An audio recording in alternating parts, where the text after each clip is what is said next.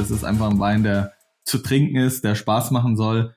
Und du hast es völlig er richtig erkannt. Der hat eine ganz leichte Tanninsorte und das, obwohl er so jung ist, aber auch noch eine schöne Säure. Ja, das ist ein schöner, knackiger Wein und ich finde das auch ein super Einstiegswein.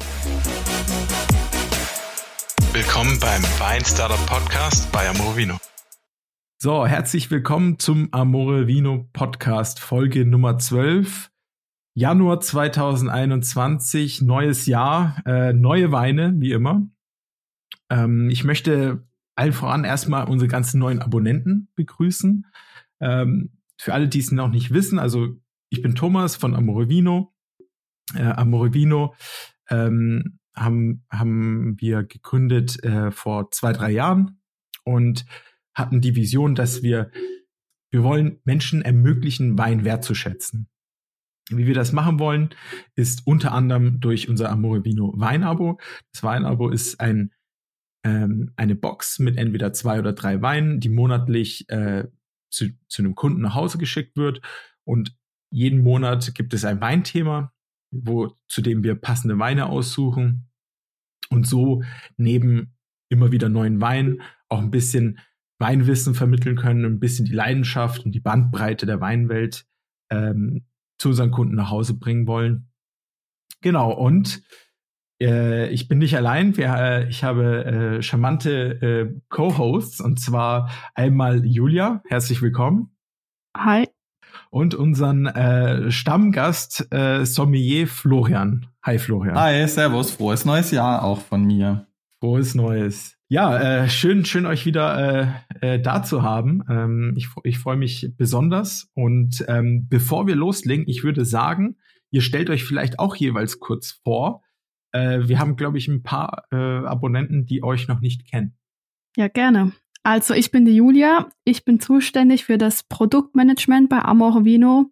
Das heißt, ich bin verantwortlich dafür, welche Weine ihr in eurem Abo habt, wenn es da irgendwelche Rückmeldungen gibt, dürft ihr euch da gerne an mich wenden. Dann mache ich weiter. Ich bin der Flo. Äh, wie du schon gesagt hast, ich bin äh, Sommelier äh, von Meet Wine äh, in München und biete Wine-Tastings an und verkoste auch mit euch immer ganz fleißig und probiere mit euch ganz fleißig. Und wir tauschen uns dann auch regelmäßig über die Weine aus und das machen wir jetzt ja auch schon seit knapp einem Jahr unser Geburtstag, unser einjähriges Podcast-Geburtstag. Das auch. stimmt, ja. So schnell geht die, äh, verfliegt die Zeit, absolut. Ja.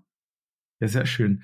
Und ähm, ja, seid ihr, seid ihr soweit äh, gut reingekommen? Äh, ich hoffe, ihr hattet äh, guten, guten Wein zum, zum äh, Start ins neue Jahr. Immer. Auf jeden Fall. Okay. Ja, das ist, das ist äh, doch das Wichtigste dabei. Das stimmt, das stimmt. Ja, sehr schön. Ähm, ja, dann, ich würde sagen, legen wir los. Ähm, was wir heute vorhaben, wir probieren äh, jeden Monat drei ausgesuchte Weine, die äh, in dem Weinabo vertreten sind. Es sind manchmal Weine aus dem gemischten Abo, aus dem Weißweinabo aus, oder aus dem Rotweinabo oder jeweils ein Wein. Alle, die das Weinabo nicht haben, haben natürlich auch die Möglichkeit, die Weine ganz normal über unseren Online-Shop zu bestellen. Äh, da gibt's für Podcast-Zuhörer einen Rabattcode Podcast 10, Podcast kleingeschrieben, zusammengeschrieben, 1-0. Ähm, damit könnt ihr noch 10% sparen, wenn ihr jetzt uns zuhört und sagt, hey, der eine Wein klingt besonders gut, möchte ich mal probieren. Das geht natürlich auch. Aber zum Weinabo, Julia, was hast du dir denn diesen Monat für ein Weinthema überlegt?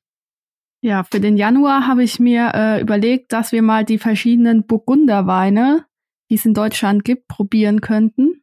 Mhm. Und ähm, die Burgunderfamilie ist eine ganz große Weinfamilie, Weinrebsortenfamilie ist die größte Fa Weinfamilie der Welt sozusagen. Mhm. Äh, ihren Ursprung hat sie im französischen Burgund, daher auch der Name Burgunder.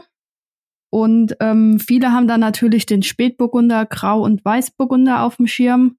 Aber es gibt noch andere Burgunder-Rebsorten und die wollen wir zum Beispiel auch heute probieren. Sehr spannend. Das, das Spannende an den Burgunder-Rebsorten ist ja, warum es auch so viele Ableger gibt. Ja, zum Beispiel Chardonnay ist ja auch eine Burgunder-Rebsorte. Äh, das Spannende ist, dass die Burgunder-Rebsorten an sich sehr schnell sich paaren.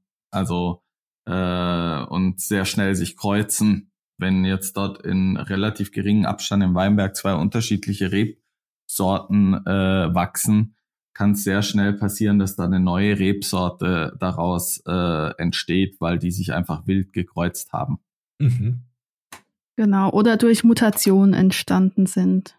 Das genau. ist der häufigste Grund. Super spannend. Und also, du hast es gerade schon gesagt, Burgunder, also in, äh, aus Frankreich, die sind, sag ich mal, dort kommen die her, dort sind sie entstanden, diese speziellen Rebsorten und gibt es jetzt überall auf der Welt, unter anderem auch in Deutschland. Genau, also in Deutschland haben wir schon seit knapp 1000 Jahren äh, nachweislich die Burgunder-Rebsorten angepflanzt, allen voran der Spätburgunder. Sehr spannend. Und also wenn ich mir das jetzt ähm, also so vor Augen führe, also diese Rebsorten, die gab es dann dort äh, in der Bourgogne, in Frankreich, und die haben wahrscheinlich gewisse Qualitäten, die sich besonders gut für den Weinbau eignen. Und dann hat man gesagt, okay, wir importieren sie nach Deutschland und pflanzen die hier auch an. Kann man genau, sich das so, so vorstellen? war das. Ja. Und geht, geht das im Prinzip, also ich könnte jetzt wahrscheinlich dann auch einen Riesling nehmen und den in Italien anbauen. Das ist jetzt. Ja, kann man. Äh, ist halt die Frage, in, in, also du musst ja natürlich immer gucken, welche Rebsorte ist für den Boden, den ich im Weinberg habe, geeignet und für das Klima, was ich da habe, ja. Also ein Riesling, der ist ja schon jetzt nicht ganz so äh, mediterran mag vom Klima äh, und auch sehr gerne ähm, auf, auf mineralhaltigen Boden äh, steht. Ähm, für den ist Italien jetzt vielleicht nicht das Richtige, wobei man dort zum Beispiel auch eine Kreuzung hat, so um in der Ecke um Rom, den Riesling Italico, mhm. ähm, der sich da irgendwie drauf angepasst hat. Aber äh, es ist schon wichtig, auch ein bisschen darauf zu achten, äh, was passiert und was, äh, was passt zu der Gegend, äh, in der ich bin und zu dem Boden, den ich habe.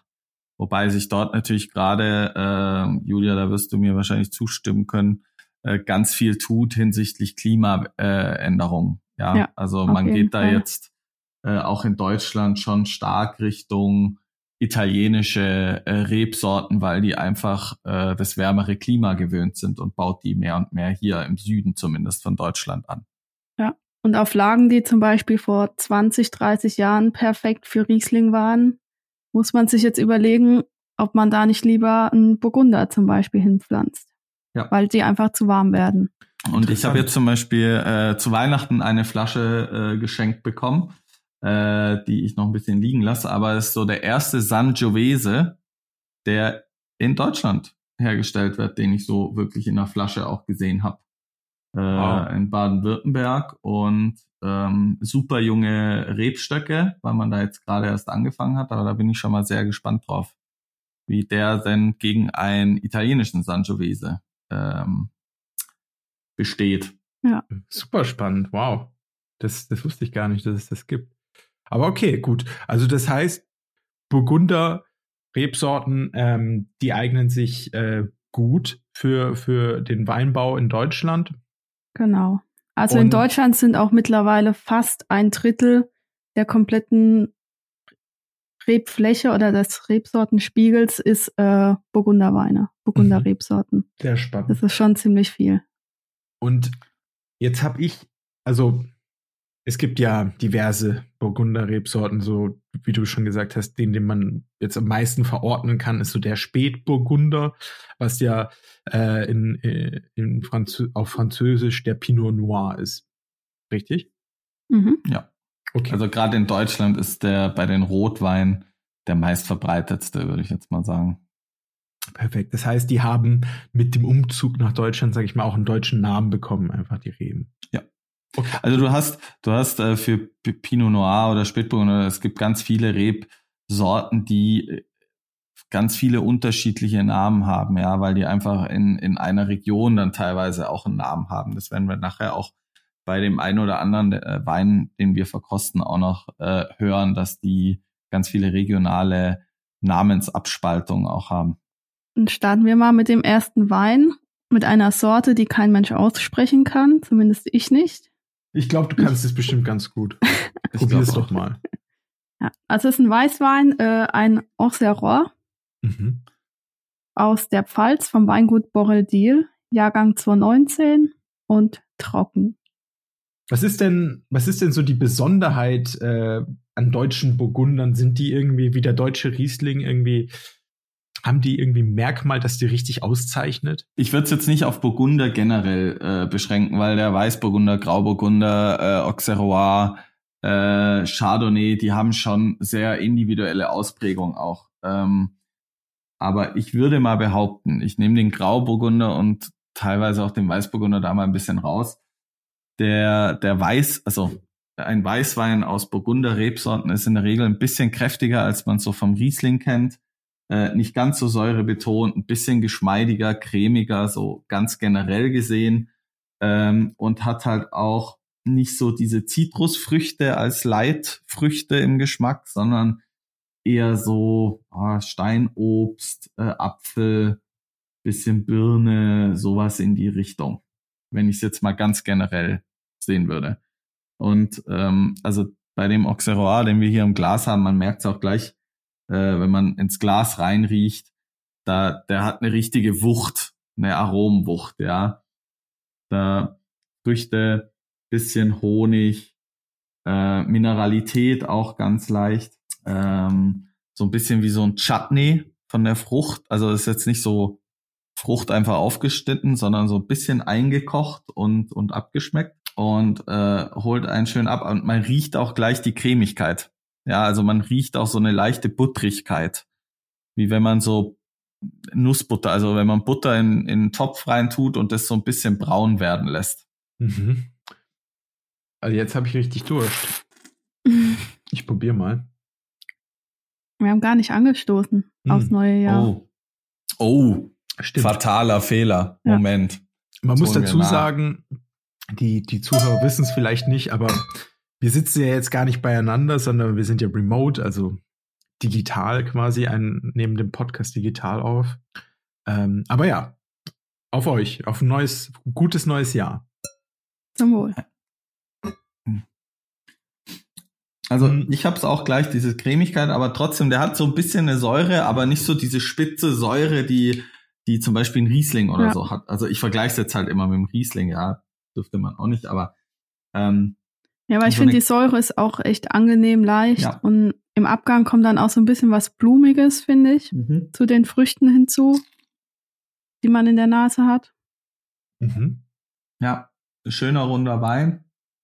Auch eine, das Licht ist so äh, schwierig, aber schon auch eher eine kräftigere Farbe im Glas. Ja. Ähm, und das ist ein, ein schöner Wein, den man einfach so am Abend auch mal trinken kann, wenn man jetzt nicht so das das super leichte, äh, den super leichten Weißwein mag. Ja, also mh, mm, ein, ein äh, Lugana oder auch ein, ein leichter Grau oder ein Weißburgunder, die sind da natürlich nochmal eine ganz andere Hausnummer als äh, der hier, der schon ein bisschen mehr Power hat, aber trotzdem eine, eine super Trinklichkeit hat. Mhm. Also ich, ich muss auch sagen, mir schmeckt er sehr, sehr gut.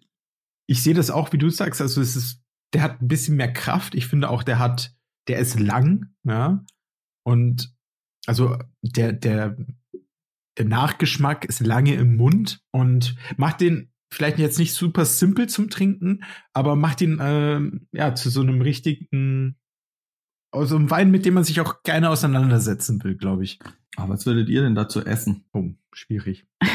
Aber das ist für das ist für mich so ein Wein, gerade auch, weil ich persönlich nehme jetzt hier durch durch die Länge auch, sage ich mal, ein bisschen mehr Körper und, und, und auch Alkohol, würde ich da sagen, das ist vielleicht irgendwie was für ein Meeresfrüchte oder Fisch hm.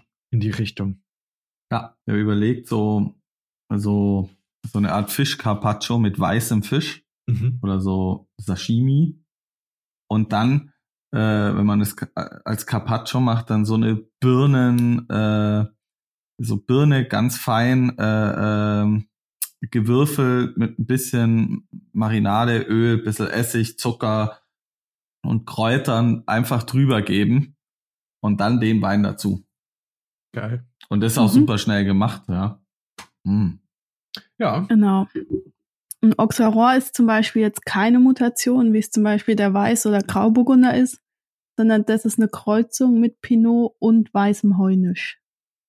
Okay.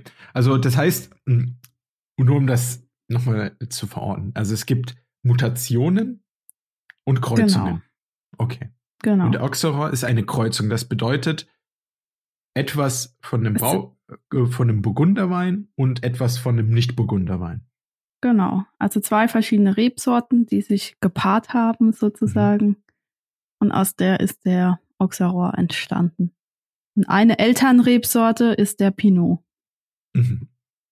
Und bei einer Mutation ist es so, dass dann der Pinot, also Spätburgunder zum Beispiel in dem Fall, sich einfach weiterentwickelt und mutiert und dann neue Vorteile entwickelt und zum Beispiel dann weiße Trauben auf einmal hat.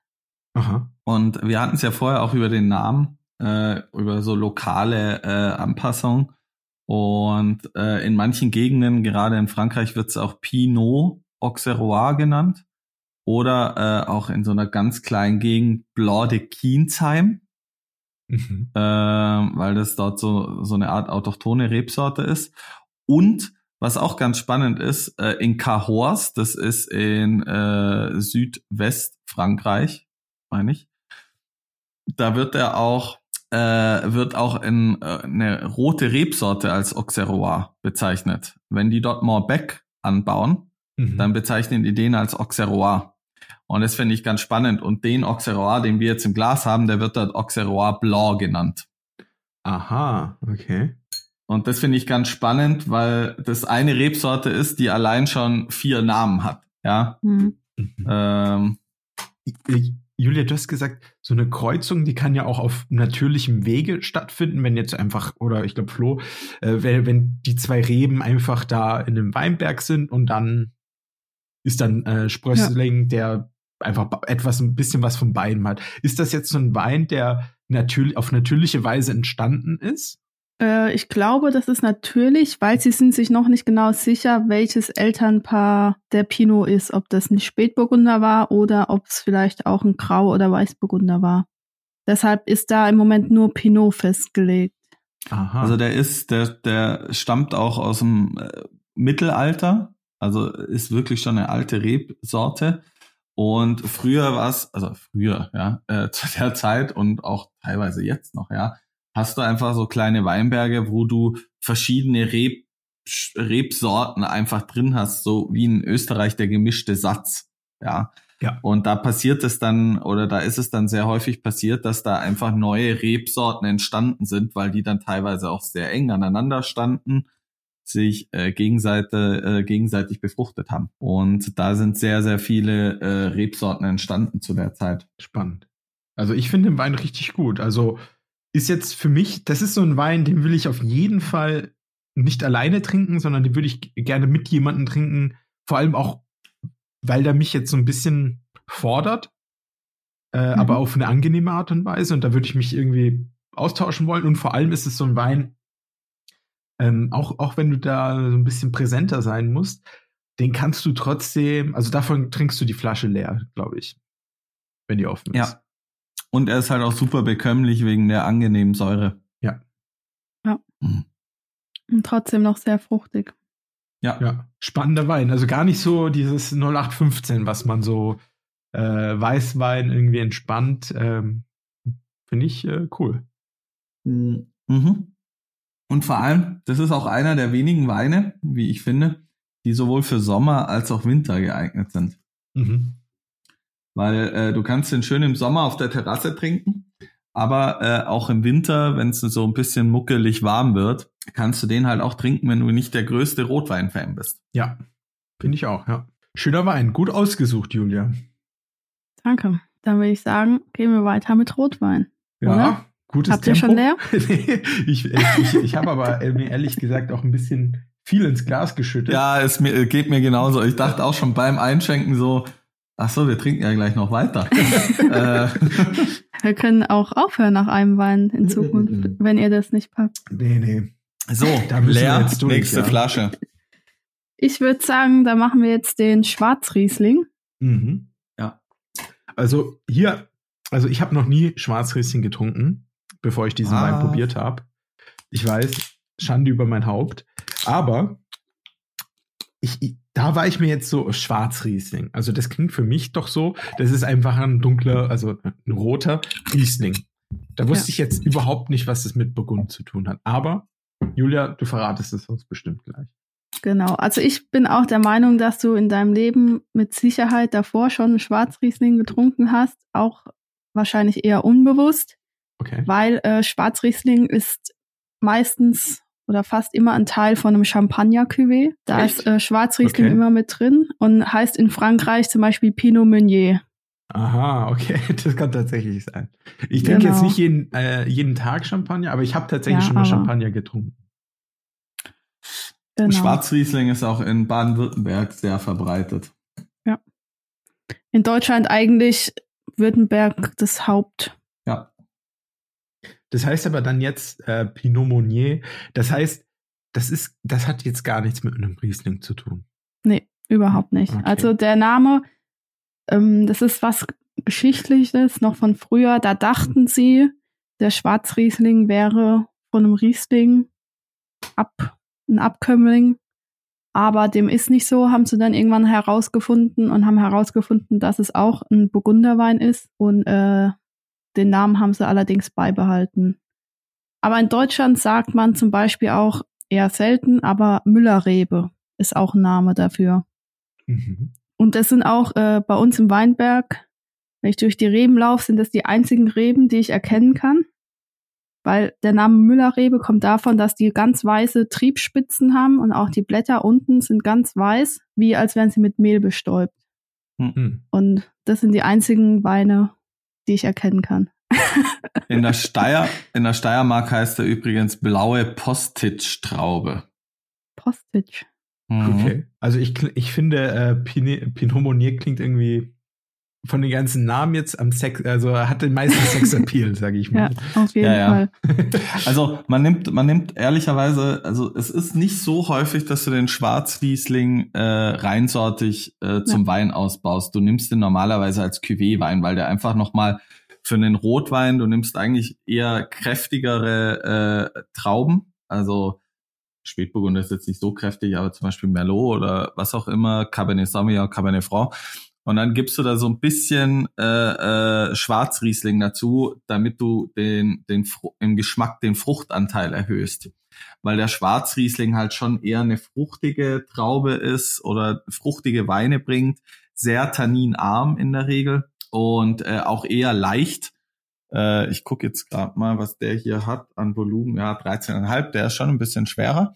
Aber ähm, Normalerweise sind das auch eher leicht bekömmlichere Weine, sehr fruchtige Weine und die nimmst du dann, um äh, zum Beispiel bei Cuvée-Wein, bei roten Cuvée-Wein, die einfach nochmal ein bisschen zugänglicher und leichter zu machen. Mhm. Spannend. Und wenn du mal reinriechst, du, du merkst auch gleich die Frucht. Ja, ja, das ist eine süße Frucht, süße Kirschen, süße Waldbeeren. Ähm, ich habe auch so ein bisschen Pflaume. Ja, so ganz leicht marzipanig. Mhm. Marmelade. Ein bisschen Amaretto ja. habe ich. Ja, genau. Mhm. Und das ist halt so ein typischer Schwarzriesling-Duft, den man bei dem hier hat. Finde ich. Also, das ist, wenn, wenn du das riechst, das ist so typisch für Schwarzriesling und wenn du mal eine, äh, irgendwie blind sowas kriegst und das riechst, dann weißt du sofort, das ist Schwarzriesling oder ein Wein mit einem sehr hohen Anteil an Schwarzriesling. Mhm. Mhm. Aber meistens hat man so eine Sorte dann nie auf dem Schirm. Mhm ich glaube, das ist wieder so ein Wein der Kategorie, kenne ich nicht, bestelle ich nicht. Ja. Wenn du sowas im Restaurant siehst und du siehst es eigentlich nie im Restaurant, weil sich der Wein nicht so gut verkauft. Aber die Leute, darf, darf ja. ich, weil er wahrscheinlich einfach nicht sexy klingt, oder? Ja, aber auch wenn es Pinot Meunier wäre, okay. würde der sich reinsortig, glaube ich, nicht verkaufen. Also das, das kennen die Leute nicht und die greifen dann einfach doch auf einen äh, Bordeaux oder irgendwie was äh, äh, Pinot Noir zurück, ja, mhm. ähm, weil sie das kennen. Deshalb äh, und ich meine, äh, du du weißt es ja, Tommy, aber das sage ich ja öfter. Probiert einfach Sachen mal aus. Ja. Äh, Dafür ist euer Weinabo ja perfekt geeignet, aber auch wenn ihr sagt, ihr seid mal im Weinladen oder im Supermarkt oder so, greift einfach auch mal zu einer Flasche mit einer Rebsorte, die ihr nicht kennt. Ja, und nehmt die Fall. einfach nochmal mit nach Hause.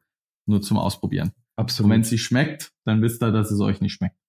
Absolut, ganz genau. Ganz genau. Nee, und ich muss sagen, also ich bin ähm, jetzt echt begeistert äh, von dem Schwarzriesling, weil ich auch finde, der hat diese, diese tolle Frucht, aber ist dann im Mund, hat so eine ganz leichte, feine Tannine.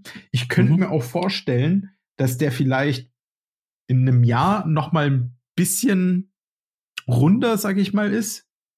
Ja, der ist auch noch mhm. ziemlich jung, ist ja ein 219er. Ja. Mhm.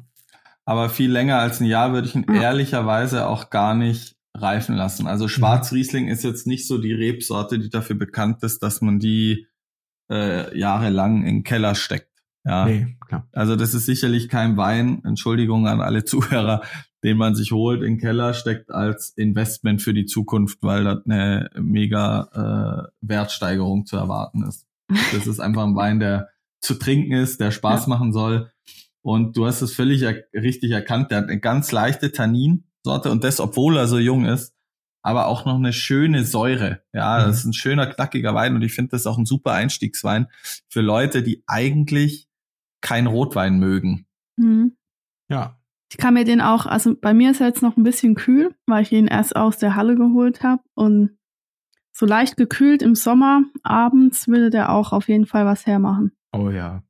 Ich finde die Farbe so toll.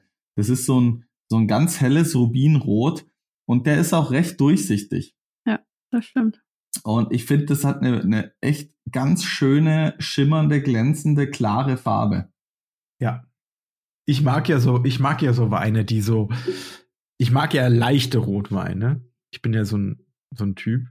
Und der sagt mir richtig zu. Also, äh, da ja, Tommy, dann alles. ist das so ein, dann ist das so ein Wein, wo man dich auch damit kriegt, ne, und abfüllen kann, weil der schmeckt leicht, hat aber äh, schon gute 13,5 Prozent. Ja? ja, das stimmt, das stimmt, ja.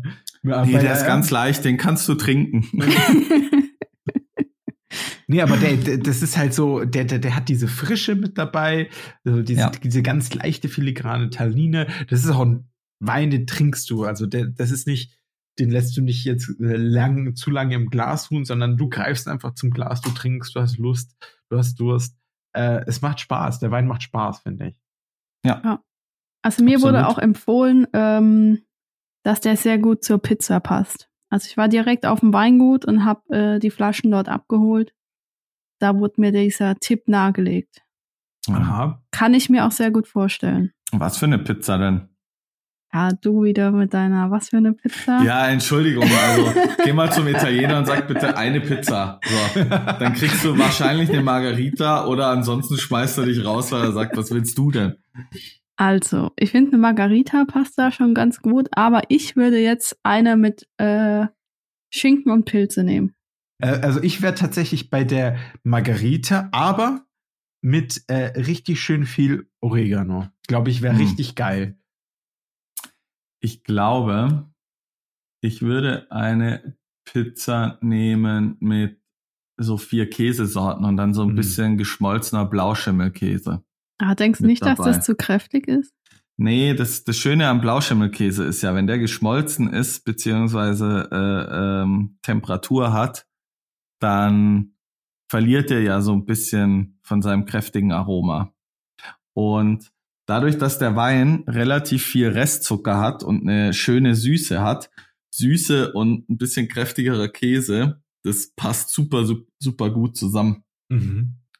Ja, doch. Also Pizza wäre ich auf jeden Fall dabei. Also, aber das ist ein Wein, den trinke ich auch einfach so. Also muss ich nichts zu essen. Tommy, die Frage ist, wann bist du nicht dabei bei Pizza? Ja, das stimmt, das stimmt. ich bin äh, auf jeden Fall Pizza. Ich mag halt auch, ähm, ich mag halt auch einfach so diese, ja, ich nenne es mal simplen Sachen, so irgendwie ja. Pizza. Ich stelle mir das so vor, ja, komm, das isst du einfach mit den Händen und hast dann ein Glas Wein dazu und das ist einfach so entspannt. Also ganz ehrlich, jeder Mensch mag Pizza. Ja. Also das, es gibt, also frag jemand, hey, hast du Bock auf eine Pizza? Und von 100 Leuten sagen doch da 98 ja und die anderen zwei haben gerade eine Pizza gegessen. Das stimmt. Oder ja. sind komisch. Oder sind komisch. Ja. Sie, sie, sie sind suspekt, ja. nee, äh, setz du dich doch an den anderen Tisch, danke. ich bin äh, echt begeistert. Also ich bin hier äh, total unwissend reingegangen in den Schwarzriesling. Hab, wie gesagt, gedacht, ich hätte ihn noch nie probiert. Weiß, wenn auf jeden Fall nicht bewusst. Und ich kann mir vorstellen, dass das ein Wein ist, da werde ich mir auf jeden Fall ein paar Flaschen zulegen, weil ich mag diese, ja, fruchtigen, mineralischen Rotweine, die man, das ist auch ein Wein, den kannst du auch, glaube ja. ich, ein bisschen, ein bisschen kälter trinken äh, als genau. so den typischen Rotwein. Und das ist so für mich, ich komme nach Hause, Feierabend, davon ein Glas, das finde ich geil. Schöner Wein, gut ausgesucht, super. Finde ich echt super. Gut, sollen wir dann den nächsten machen? Sehr ich gerne. Auch sagen. Genau, dann machen wir jetzt weiter mit dem Frühburgunder. Mhm. Also ich habe mir jetzt heute für den Podcast die drei Weine ausgesucht, die man am seltensten zu probieren hat, weil mhm. Weiß, Grau und Spätburgunder kennt, glaube ich, mittlerweile fast jeder. Ja. Und das sind die anderen drei Weine, die auch in diesem Monat genau. ähm, sind. Und ähm, nur für die Zuhörer, also das Rotweinpaket wäre dann Schwarzriesling, Frühburgunder und Spätburgunder. Genau. Äh, Weißwein wäre Auxerrois, Grauer Burgunder und Weißer Burgunder oder Weißburgunder ja. und Grauburgunder.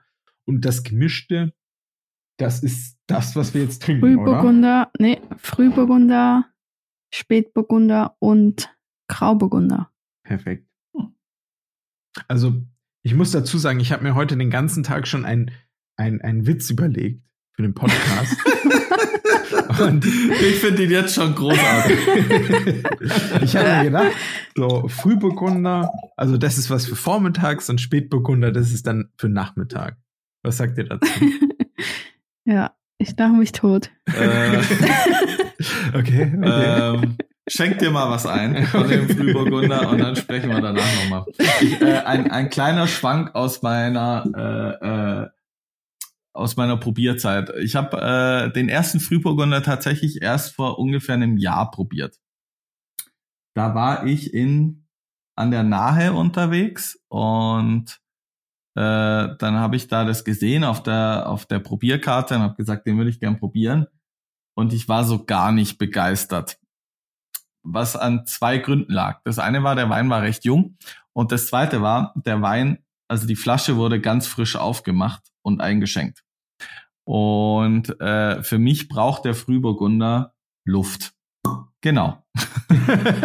äh, der braucht ein bisschen Luft. Deshalb, ich habe ihn schon vor ungefähr einer halben Stunde, Stunde äh, in meine Karaffe eingeschenkt, damit er da entsprechend Luft kriegt, damit man die richtigen Sachen rausriecht.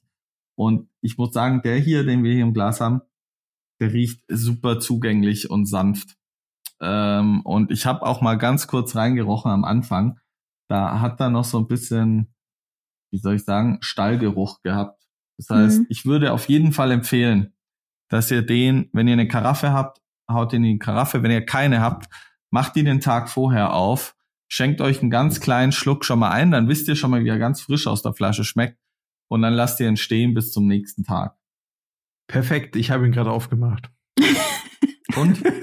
Ich auch. Ich habe, ich habe, äh, macht zu hot. ich habe den Schwarzriesling gestern aufgemacht. Ich habe den Auxerrois gestern aufgemacht. Einen ganz kleinen Schluck probiert, aber den Frühburgunder nicht. Ich weiß nicht warum. aber naja, so ist es halt jetzt. Also wer, wer ja, also morgen schon recht, am Tag äh, Frühburgunder trinkt, äh, Respekt. ähm, Frühburgunder hat schon ordentlich Power, deutlich mehr Tannin als äh, der Schwarzriesling zum Beispiel. Und äh, wenn ihr mal euch die Kirchenfenster anguckt, also nur für euch da draußen Kirchenfenster, wenn ihr das Glas schwenkt und dann äh, ein paar Sekunden wartet, dann seht ihr Schlieren am Glas. Äh, die sieht man je nachdem, wie das Glas geputzt ist und wie viel Staub da dran ist, besser oder schlechter. ähm, aber ähm, der hat schon sehr enge und langsame Schlieren. Und der hat richtig viel Extrakt und Power. Ähm, und das sieht man der Farbe nicht an. Das denkt man auch vom Namen her nicht. Und auch kurze Erinnerung, der hat genauso viel Alkohol wie der Schwarzriesling. Ja, also auch vom Alkohol nicht, aber beim Geruch merkt man, okay, der, der riecht schon dunkler und, und ähm, deutlich mehr so ein bisschen nach Leder und Waldboden und so. Mhm. Also der war auch ähm, im Holzfass. Mhm. Ja. Ich möchte nur fürs Protokoll. Stahltank und Holzfass. Ich möchte nur fürs Protokoll dazugeben, ich sehe die Schlieren an meinem Weinglas sehr gut. Es war nicht verstaubt. Hast du fleißig geputzt. Genau, ja. Von ha äh, per Hand. Wow. Oh. Nee, aber ähm, ich, ich muss, was du gerade schon von Stall gesagt hattest, ich finde, und das äh, mag jetzt ein bisschen speziell klingen, aber das riecht wie ein Pferd, nachdem es geritten worden ist. Also ein bisschen so Pferdeschweiß. Ich weiß okay. nicht, ob ihr das kennt, aber das Nein. ist so ein ganz typischer Geruch. Und das, okay. so riecht er, aber es kann jetzt sein, weil, er, weil ich ihn frisch aufgemacht habe. Ja, ja, das geht weg. Ja, das hat, nennt man ja auch Brett. Pferdeschweiß, Brett, Pretanolyt, Preta, da gibt's so ein Wort. Mhm. Und es ist äh, ein typischer Geruch in Rotwein. Der kann auf jeden Fall vorkommen, aber verflüchtigt sich auch ganz. Ja, genau. Und deshalb äh, macht den einfach ein bisschen vorher auf, ja. Äh, ähm, ich, finde den Geruch aber äh, überhaupt nicht unangenehm. Also auch so wie Pferdesattel, ja.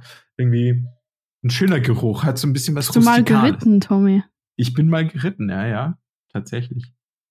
Äh, das ist die, die nächste, der nächste Podcast geht um Tommys äh, Reiterlebnisse. Ich habe, ich habe das kleine, äh, wie heißt das, das kleine Hufeisen.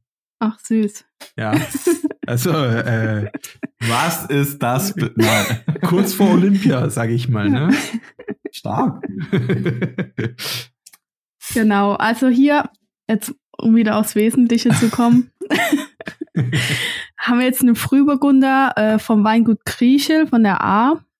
Und äh, die A ist ähm, typisches Burgunder äh, oder ein Rotweinanbaugebiet. Ähm, da gibt's hauptsächlich ähm, Spätburgunder, bisschen Frühburgunder und auch Weißburgunder. Auch ein paar andere Sorten, aber die sind dort eher nicht nennenswert im Anbau. Das ist auch ein relativ kleines Anbaugebiet, die haben nur knapp 550 Hektar. Und das Weingut Kriechel an sich ist in äh, auf der ganzen Welt der größte Frühburgunderproduzent. Aha, wow. Die haben insgesamt vier Hektar Frühburgunderreben und da haben wir, glaube ich, einen richtigen Profi, was Frühburgunder angeht. Das ist jetzt verrückt, bei vier Hektar, das klingt jetzt gar nicht nach viel, ne? Nee, aber auf der ganzen Welt ist das das Weingut mit wow. der größten Wird Fläche an Frühburgunder. Also es ist eine sehr seltene Sorte auch. Also wird Frühburgunder noch woanders angebaut als in Deutschland? Mm. Also ich weiß es, also ich wüsste es jetzt nicht, aber. Was ist denn Frühburgunder? Äh, äh, ist das jetzt eine Mutation vermutlich, oder? Genau, es ist eine Mutation. Vom Pinot vom Noir. Vom Spätburgunder. Aha, okay. Und äh, pff, warum heißt er jetzt Frühburgunder? Also den, den den Wortwitz, den ich mir ausgedacht habe, an dem liegt es wahrscheinlich nicht. Nee, nicht aber ganz, ähm, aber so ähnlich. Also der Frühburgunder heißt tatsächlich Frühburgunder, weil er einfach knapp zwei Wochen vor dem Spätburgunder reif ist. Und der ist ähm, in Deutschland mittlerweile, wo es jetzt immer ein bisschen früher wird mit der Lese, schon oft auch Ende August reif. Okay. Das heißt, okay. als erstes ernten die Winzer, die Frühburgunder haben, ihren Frühburgunder. Okay, das heißt, diese, diese Mutation äh, wird einfach früher reif. Genau. Und eignet sich so für eine frühere Lese. Okay, und warum sind die dann eigentlich so schwer? Weil die einfach, weil die wahrscheinlich früher, ja, die haben, die haben halt weniger Reife und damit kommt die, die, also äh, kurz zum Aufbau einer Traube. Ja, du hast die Kerne, du hast das Fruchtfleisch, du hast äh, um die Kerne rum hast du noch die die äh, diesen diese Schutzmembran, ja, mit so ein bisschen ja, so, wie sagt man's, äh, Schleim, ist kein Schleim, aber mit so halt so ein bisschen Flüssigkeit. Äh, dann hast du die Schale drumherum und dann hast du noch die Stiele. Mhm. Also die Tannine kommen aus der Schale, aus den Kernen und aus den Stielen hauptsächlich. Ja. Die Frucht kommt aus dem Fruchtfleisch logischerweise und aus diesem äh, aus dieser Membran. Ähm, je früher du natürlich ein, eine Traube erntest, desto äh, weniger Reife hat sie und desto mehr, äh, desto weniger Zucker ist auch drin. Das heißt, du stellst andere Aromen in den Vordergrund. Äh, und spätreifende Rebsorten, wie zum Beispiel der Spätburgunder oder auch äh, teilweise der Riesling, der auch relativ spät äh, gelesen wird, ähm, sind Trauben, die halt erst gegen Ende richtig anfangen mit Zuckerproduktion und solchen Geschichten. Mhm. Und die Frühreifenden, da entwickelt sich nicht mehr so viel Zucker. Äh, das heißt, die sind halt tendenziell schon eher nicht so süß und nicht so fruchtig. Ja. Ich hoffe, ich habe kein äh, Schmarrn erzählt, Julia. Nee, kommt schon äh, sehr gut hin. Äh, hinzu kommt noch, dass zum Beispiel der Frühburgunder an für sich, die Traube, hat einfach kleinere Reb äh, Beeren auch hm. als die äh, als der Spätburgunder. Und wie du schon gesagt hast, die Tannine die, oder die Geschmacksstoffe sitzen oft in der Scha oder in der Schale. Und umso mehr Beeren du ja natürlich hast, weil sie ja kleiner sind, umso mehr Geschmacksstoffe hast du ja dann auch.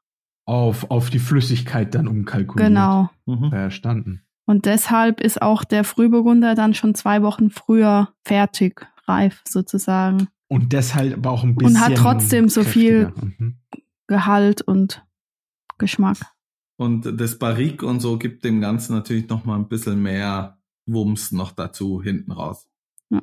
Und deshalb hast du hier eben auch so Vanillenoten, du hast dunkle Schokolade, du hast diese dunklen Fruchtaromen, so äh, äh, Brombeere ähm, und solche Geschichten.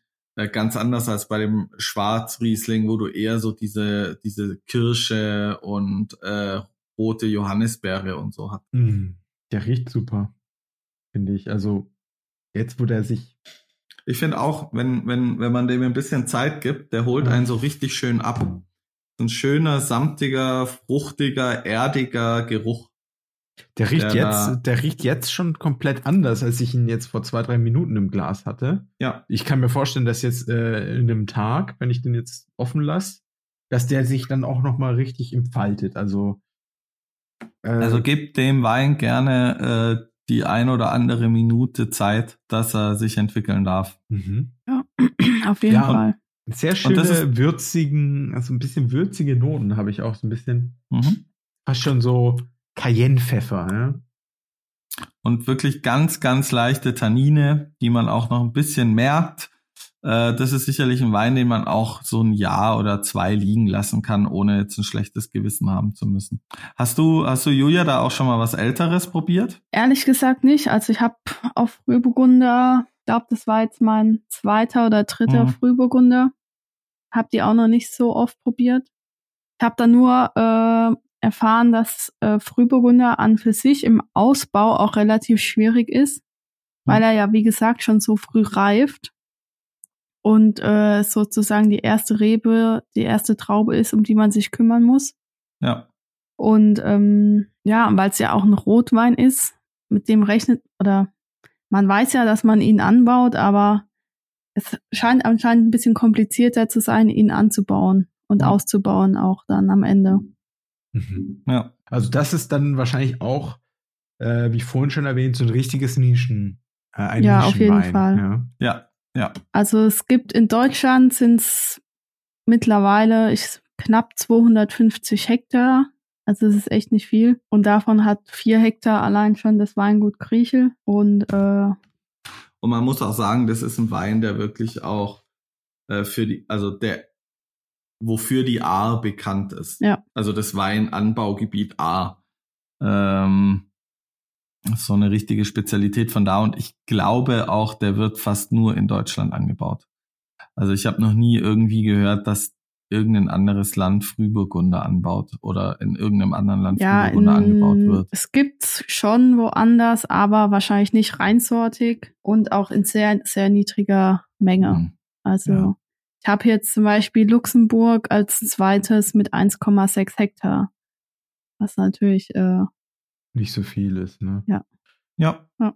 Vielen Dank für die Auswahl, Julia. Absolut. Also Sehr super, gerne. super, super spannend. Also ich glaube, also Frühburgunder habe ich zwar schon mal getrunken, aber sehr, sehr lange her. Und ich weiß auch gar nicht, also A, Wein von der A trinke ich, also habe ich auch nur sehr, sehr wenige getrunken. Also ist äh, selbst für mich.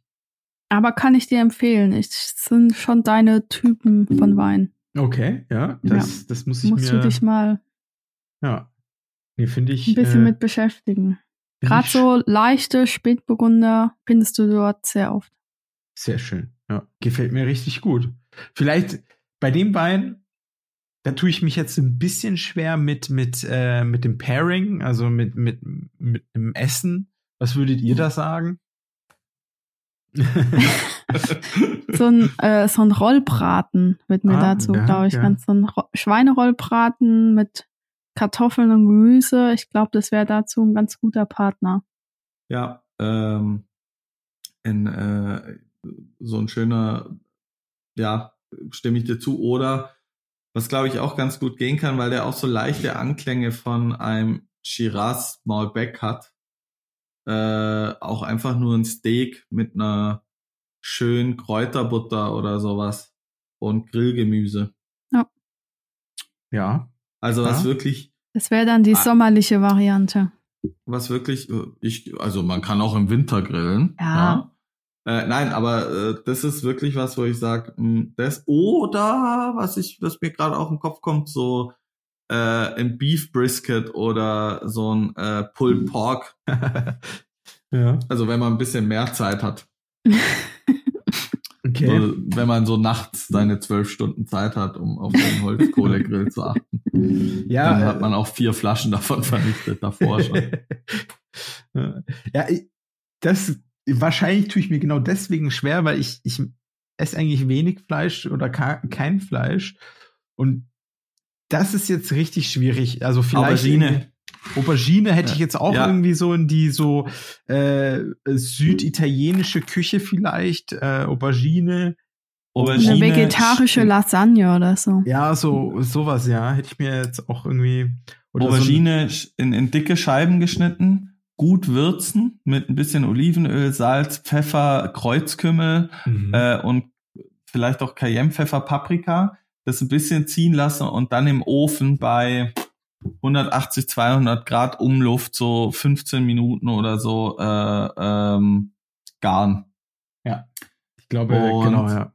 Sowas. Also, äh, und dann vielleicht noch ein bisschen, keine Ahnung, Paprika angebratene dazu oder so. Das klingt das, das, so, das kann ich mir dann gut vorstellen, ja.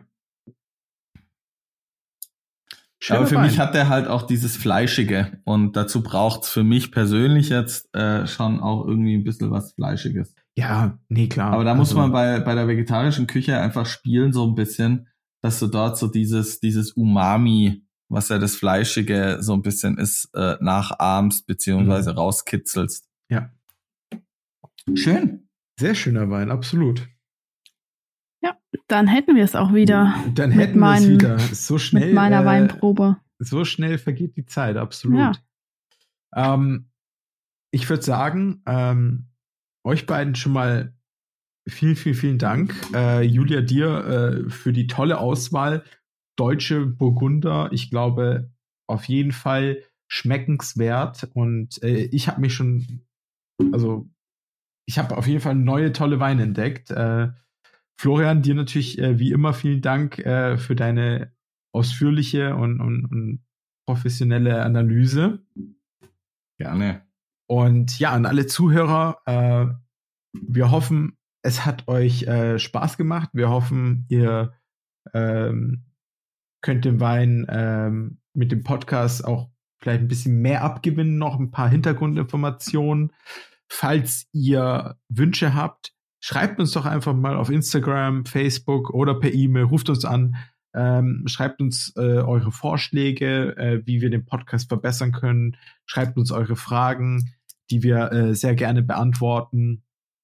Ja, und ansonsten ähm, noch äh, kurz zwei, drei Tipps. Also schaut auf amorevino.com vorbei. Da gibt's sowohl die Weine als auch das Weinabo. Schaut bei äh, Florian vorbei, Meetwine, also meet-wine.de äh, für das ganze Thema Wine-Tasting. Julia, dich erreicht man äh, wahrscheinlich, wenn man einfach bei Amorevino anruft oder eine E-Mail schreibt, hat man dich direkt äh, zur Hand. Ja, am besten eine E-Mail. Genau, und ähm, ja. Nee, ruft sie ruhig an. genau. Im Moment und, äh, bin ich da nicht erreichbar. Ja, stimmt. Im Moment äh, bin ich äh, verantwortlich fürs, fürs Kundentelefon. Das heißt, wenn ihr mich sprechen wollt, äh, ruft mich einfach an. Ansonsten, ja, äh, wir, wir freuen uns, dass ihr dabei seid und äh, ja, äh, lasst uns wissen, was wir besser machen können und wir hören uns beim nächsten Mal. Danke euch. Bis zum nächsten Dankeschön. Mal. Tschüss. Ciao, ciao. ciao.